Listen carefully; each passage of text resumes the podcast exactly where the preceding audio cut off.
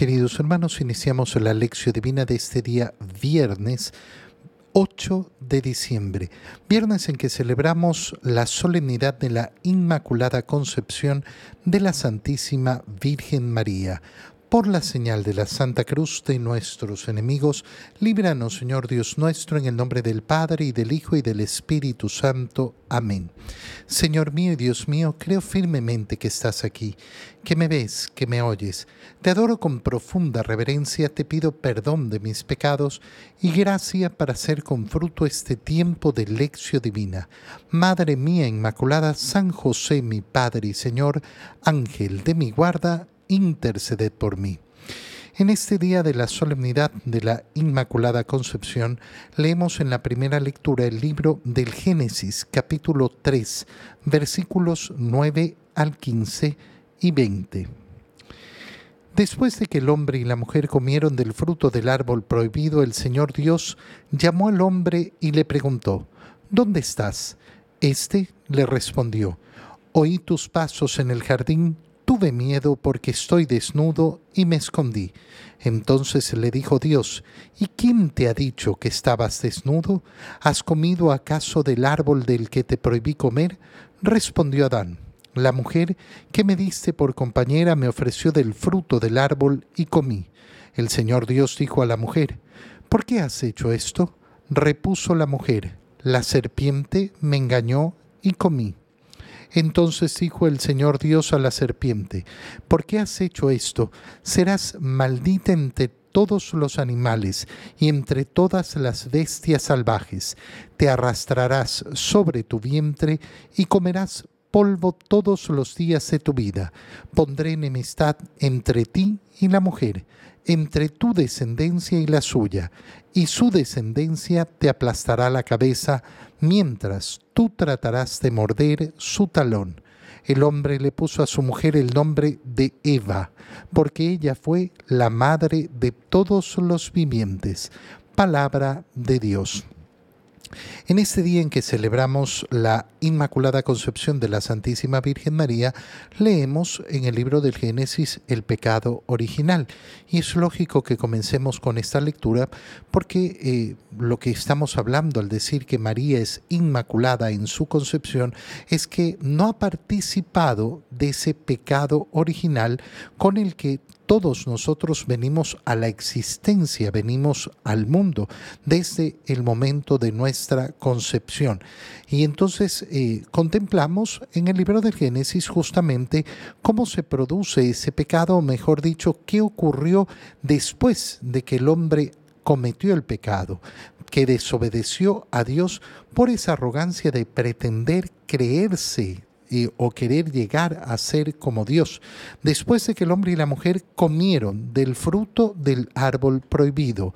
El Señor Dios lo llama. Esto es precioso. ¿Por qué? Porque nos muestra efectivamente no a ese Dios que eh, simplemente deja votado al hombre, no, Dios sale al encuentro del hombre. Es el hombre, en cambio, eh, el que se ha escondido y por eso Dios tiene que preguntarle, ¿dónde estás? Y éste le responde, oí tus pasos en el jardín, tuve miedo porque estoy desnudo y me escondí. Fíjate cómo lo que se nos muestra es el hombre que podía caminar desnudo delante de Dios sin sentir vergüenza. Y ahora se nos muestra a un hombre que tiene vergüenza de que Dios lo vea, de que lo vea su creador. El tema de la desnudez que nos presenta el libro del Génesis no es eh, simplemente la desnudez física, que da exactamente igual, sino eh, algo mucho más profundo, cómo el hombre ha perdido su relación de confianza con Dios.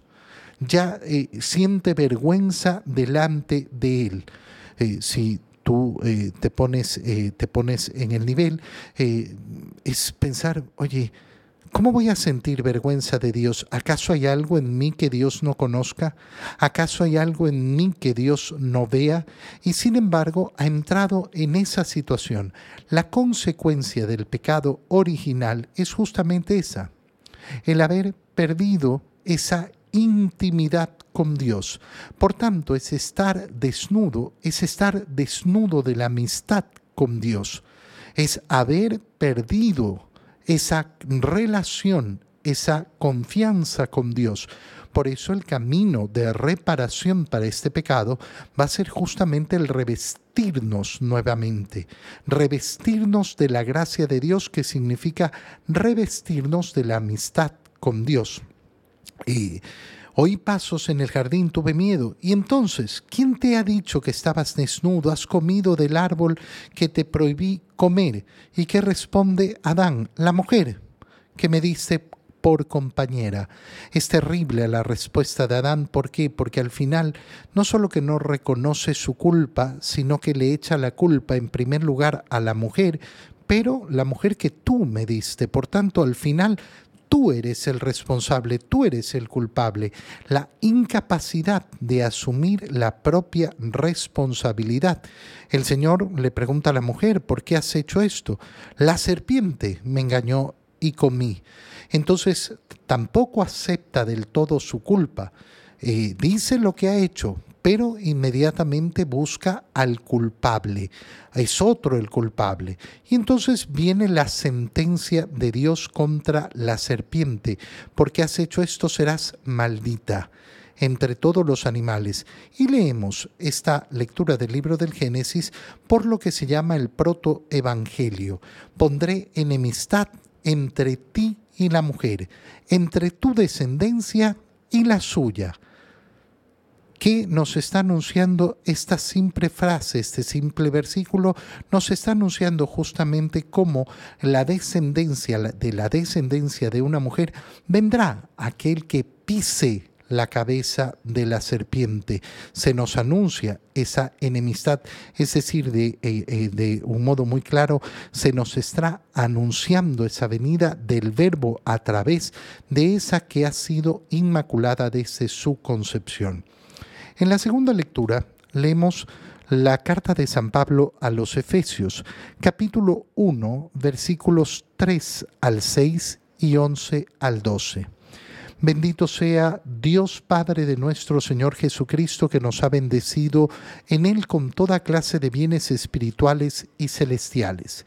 Él nos eligió en Cristo antes de crear el mundo, para que fuéramos santos e irreprochables a sus ojos, por el amor, y determinó, porque así lo quiso, que por medio de Jesucristo fuéramos sus hijos, para que alabemos y glorifiquemos la gracia con que nos ha favorecido por medio de su Hijo amado. Con Cristo somos herederos también nosotros. Para esto estábamos destinados por decisión del que lo hace todo según su voluntad, para que fuéramos una alabanza continua de su gloria nosotros los que ya antes esperábamos en Cristo. Palabra de Dios. La lectura de la carta a los Efesios en este día en que celebramos a la Inmaculada Concepción nos debe recordar dos cosas, dos cosas muy, eh, muy sencillas. En primer lugar, nos recuerda cómo María eh, representa todo aquello para lo cual Dios nos ha creado. Bendito sea Dios Padre de nuestro Señor Jesucristo. ¿Por qué? Porque nos ha llenado a través de él de toda, eh, de toda clase de bienes espirituales. Y dice San Pablo, Él nos eligió en Cristo antes de crear el mundo. Piensa en estas palabras dedicadas a nuestra Madre Santísima. Él la eligió antes de crear el mundo para que fuera santa y reprochable a sus ojos por el amor y determinó, porque así lo quiso, que por medio de Jesucristo fuera eh, llena de gracia para alabar a Dios, para glorificarlo.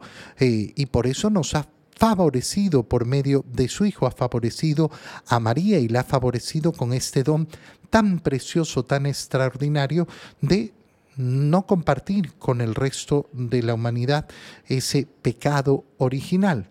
Qué bonito es entender las palabras de San Pablo eh, en, esa, en esa línea. En María se cumplen todos los deseos de Dios para sus criaturas. Dios no nos ha creado para el pecado. Dios no nos ha creado para que tengamos temor a Él. Eh, no hablo de la virtud del temor a Dios, sino de ese miedo irracional. No nos ha creado para que tengamos vergüenza hacia Él, como hemos visto que tenía Adán.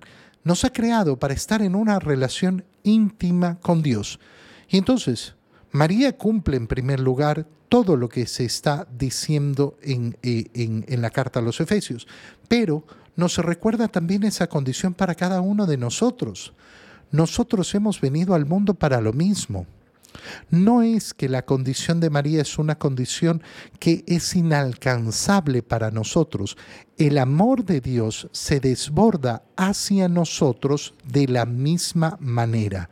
Eso lo vamos a entender con más profundidad en la lectura del Evangelio.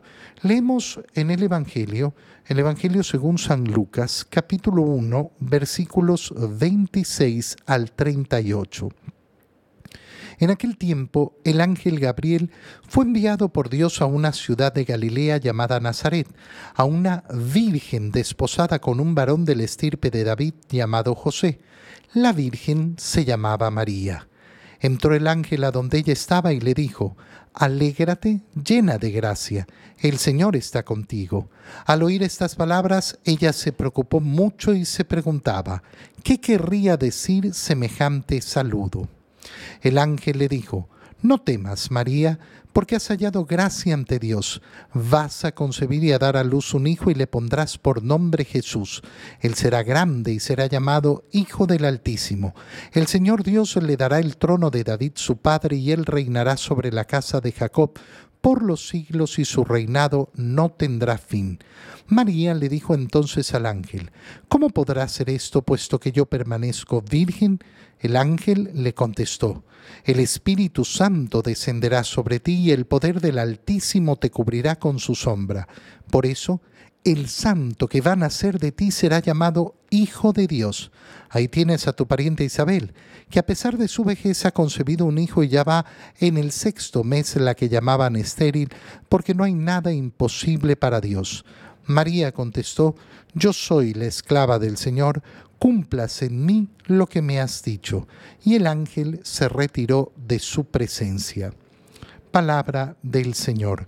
No podemos el día de hoy entrar en toda la magnitud de lo que significa la lectura que acabamos de hacer de la Anunciación, además que tendremos la oportunidad de profundizar todavía mucho más la lectura en los días que se vienen en este tiempo de Adviento. Quedémonos eh, con varias ideas que son importantísimas y centrales dentro de esta celebración de la Inmaculada. Lo primero, ver cómo termina el Evangelio. María dijo que sí, en ese momento ha ocurrido lo más asombroso en toda la historia de la humanidad. Nunca nos olvidemos, sobre todo preparándonos para, eh, eh, para eh, celebrar la Navidad, que el evento de la Natividad, si bien es el momento en que se hace ya visible al mundo el verbo de Dios encarnado, no es el momento de la encarnación. Y por, por tanto, hay que tener claro que el momento más grande en toda la historia de la humanidad es el momento en que el verbo de Dios se hizo carne. Y ese momento es cuando María dijo que sí. Segundo, ¿por qué leemos este Evangelio en este día de la Inmaculada? Por una sola palabra, el ángel Gabriel fue enviado a Dios a una ciudad de Galilea eh, llamada Nazaret, a una virgen desposada con un varón llamado José, que era de la estirpe de David. La virgen se llamaba María. Dos veces nos han hablado ya de su condición virginal. Y entonces sabemos que es una virgen casada, casada, no, no, no, no es que, ay, no sabemos, no, no, está casada con José. Pero aquí viene el motivo por el cual leemos este Evangelio el día de la Inmaculada. Entró el ángel donde ella estaba y le dijo, alégrate, llena de gracia. ¿Por qué la Iglesia sostiene que María es inmaculada desde su concepción? Por estas palabras, llena de gracia. Llena de gracia. En las Escrituras nunca sobra ni falta nada. Si uno piensa que en las escrituras sobra algo, está equivocado. Si uno piensa que falta algo, está equivocado. Las palabras que leemos en las escrituras son exactas. ¿Y eso qué quiere decir? Que esto no es simplemente un piropo por piropear a María o por decirle cualquier cosa. Está diciéndole el ángel la realidad de su alma. Ella es la llena de gracia. Pero desde el momento del pecado original hemos dicho que el hombre está desnudo, desnudo en ese significado profundo teológico de, no tener la amistad con Dios, de no poder tener esa relación íntima con Dios. La expresión llena de gracia significa estar llena de esa amistad con Dios, llena de la bendición de Dios, llena de la intimidad de Dios. Esa condición solo se puede lograr cuando nosotros vencemos el pecado original. ¿Y cómo se vence el pecado original? Se vence por el bautizo. ¿Y desde qué momento puede una persona ser bautizado? Solo después de que el Verbo se hizo carne, vivió en el mundo, predicó el Evangelio, murió en la cruz, resucitó al tercer día y ascendió a los cielos. Solo cuando se concluyó toda la obra de nuestra salvación, entonces podemos decir que podemos vencer el pecado original y podemos entrar en esta condición de la gracia de Dios. Antes no. Pero María en este momento es anterior a todo ello. No ha ocurrido la encarnación. María no ha dicho que sí. Por tanto, las palabras del ángel, ¿qué es lo que hacen? Decir una cosa muy sencilla. Ella es la Inmaculada.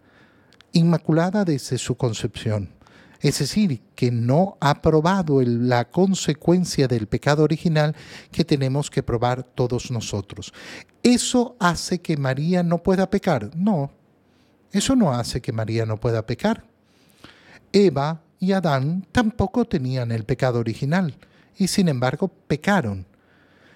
Es importantísimo darse cuenta que María, a pesar de ser inmaculada en su concepción, no, no, eso no significa que le han quitado la libertad. Si hubiera querido pecar, pecaba. Pero María no lo ha hecho, por eso es su santidad de una manera tan admirable y por eso los ojos de Dios la ven con tanto cariño. Ahora, preguntémonos algo sencillo en este día de la Inmaculada. ¿Era necesario que María no participara del pecado original, era necesario que fuera inmaculada desde su concepción? Ten cuidado con esta pregunta porque es una pregunta tramposa. ¿Por qué digo que es tramposa? Porque cuando hablamos de Dios nunca podemos hablar de algo necesario. ¿Por qué? Porque Dios es el que todo lo puede, no necesita nada. Ay, es que Dios necesitaba que María fuera inmaculada para poder encarnarse. No, no, Dios no necesita nada. Dios podía encarnarse en cualquier condición. Dios podía venir al mundo en cualquier condición. Dios es el que todo lo puede. Pero cuando nosotros analizamos la palabra necesidad, podemos verla en diferentes grados. Pongo un ejemplo. ¿Necesita el esposo decirle a la esposa que la quiere, que la ama. No, yo no necesito decirle con palabras porque yo le digo con... No, hermano mío, necesitas decirle a tu esposa que la amas. Y de hecho, un esposo que ama verdaderamente a su esposa necesita, pero ¿por qué?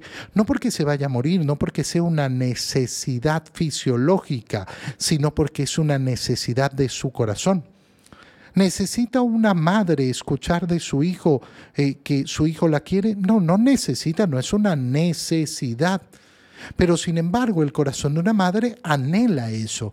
Y el corazón de un buen hijo anhela expresar el amor. ¿Por qué hago esta reflexión? Por algo muy sencillo. Cuando nosotros hablamos de la Inmaculada Concepción, no estamos hablando de un acto virtuoso de María, sino que estamos hablando del desborde del amor de Dios hacia María, del deseo de Dios de entregarle un don. ¿Por qué? Ah, porque la quiere, porque la ama, porque se desborda su corazón hacia ella. Esto es hermoso. porque no es una condición que le pertenece solo a María. También el corazón de nuestro Dios, el corazón de Jesús, se desborda en deseos de amarnos. ¿Y qué queremos hacer nosotros? Responder, como lo hizo María, responder a tanto amor de Dios como lo hizo María. Te doy gracias, Dios mío, por los buenos propósitos, afectos e inspiraciones que me has comunicado en este tiempo de lección divina. Te pido ayuda para ponerlos por obra. Madre mía Inmaculada, San José, mi Padre y Señor, Ángel de mi guarda, interceded por mí. María, Madre de la Iglesia, ruega por nosotros. Queridos hermanos, que el Señor los bendiga en este día de la Inmaculada, en el nombre del Padre, y del Hijo, y del Espíritu Santo. Amén. Un muy feliz día para todos.